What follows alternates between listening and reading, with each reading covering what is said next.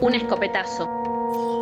El tiro que resonó en todos los corazones cordobeses para teñir de bronca la bandera de la diversidad. Fue un 7 de marzo del 2010 cuando la niña que usaba pantalones de gaucho en lugar de polleras, la que creció en los senderos del barrio popular Parque Liceo, la que exigía que respeten su propia masculinidad disidente, la que amaba los colores del Club Belgrano. Fue entonces cuando la orgullosa Natalia, Pepa Gaitán, se nos iba en el sonido más injusto que podíamos esperar. El de la bala. El estigma, el lesbo odio y la discriminación que queremos derribar. Mi nombre es Yamilia Gaitán, soy la hermana menor de Pepa Gaitán. Ella a los 14 años ya tuvo su primer pareja, decidió vestirse de hombre porque ella se consideraba ser un hombre. Entonces ella en la casa todos la aceptamos y ella entraba y salía como era. Nadie, no es que ella, no, llegaba acá y se tenía que poner ropita de mujer y llegaba a la esquina y se tenía que cambiar. No, ella entraba y salía como ella era. Su personalidad no la ocultó nunca. Ella hacía la vista gorda y seguía muchas veces policías que paraban, miraban su documento, la miraban de nuevo, miraban el documento. Y yo le decía, sí, soy mujer, pero estoy vestida de hombre, ¿cuál es el problema? Ella era así y era así.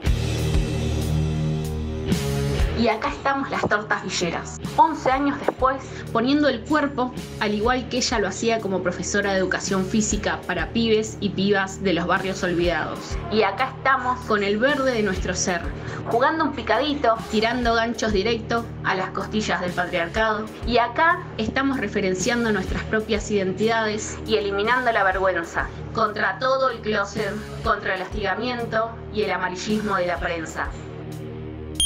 Ana Navarrete del barrio Fisque de la provincia de Río Negro. Piensan que porque te juntás con chicas te van a gustar esas chicas o que te gustan todas las mujeres. Siempre se las mira con, con vergüenza, con asco, con rencor a veces. Se las discrimina mucho.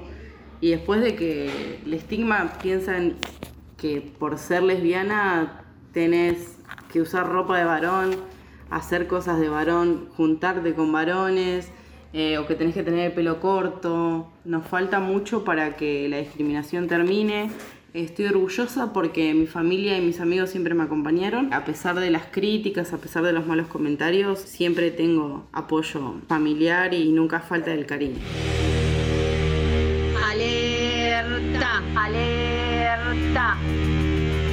Alerta que no termina. Porque cada Día Nacional de la Visibilidad Lésbica no solo recordamos que a la Pepa la mató el padrastro de su novia por ser ella, sino también por la misma cultura machista.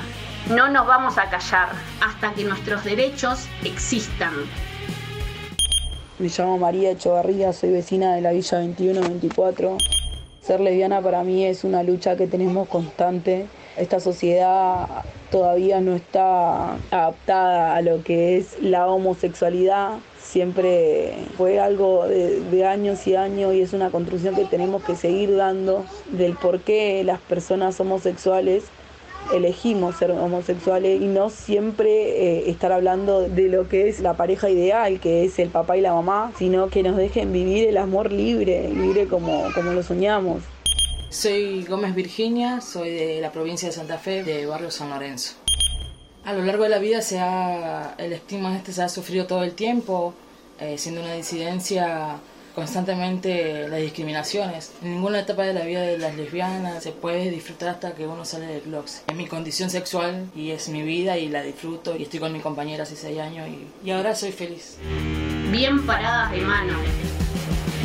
Organizadas desde las casas de las mujeres y disidencias, las lesbianas trabajamos codo a codo los derechos humanos, por la libertad de los cuerpos, el respeto, la contención y por el color de las identidades. Pero además, por otros temas fundamentales, la salud, la educación, los alimentos, la recreación y todo lo que dice pero no cumple tanto la Constitución.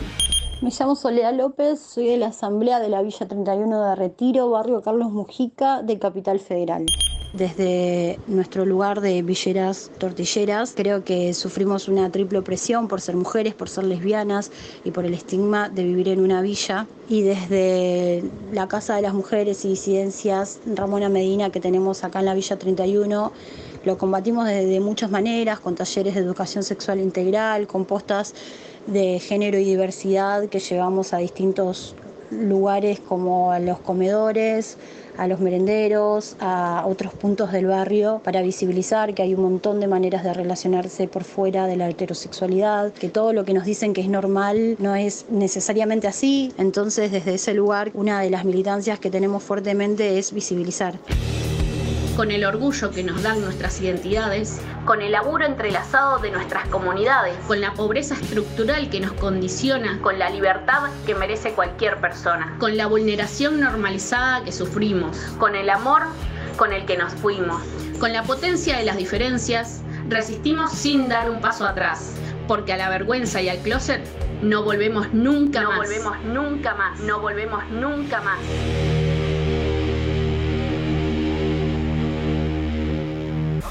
¿Querés escuchar más? Dale play y suscríbete en Spotify. Seguinos en las redes La Garganta Poderosa.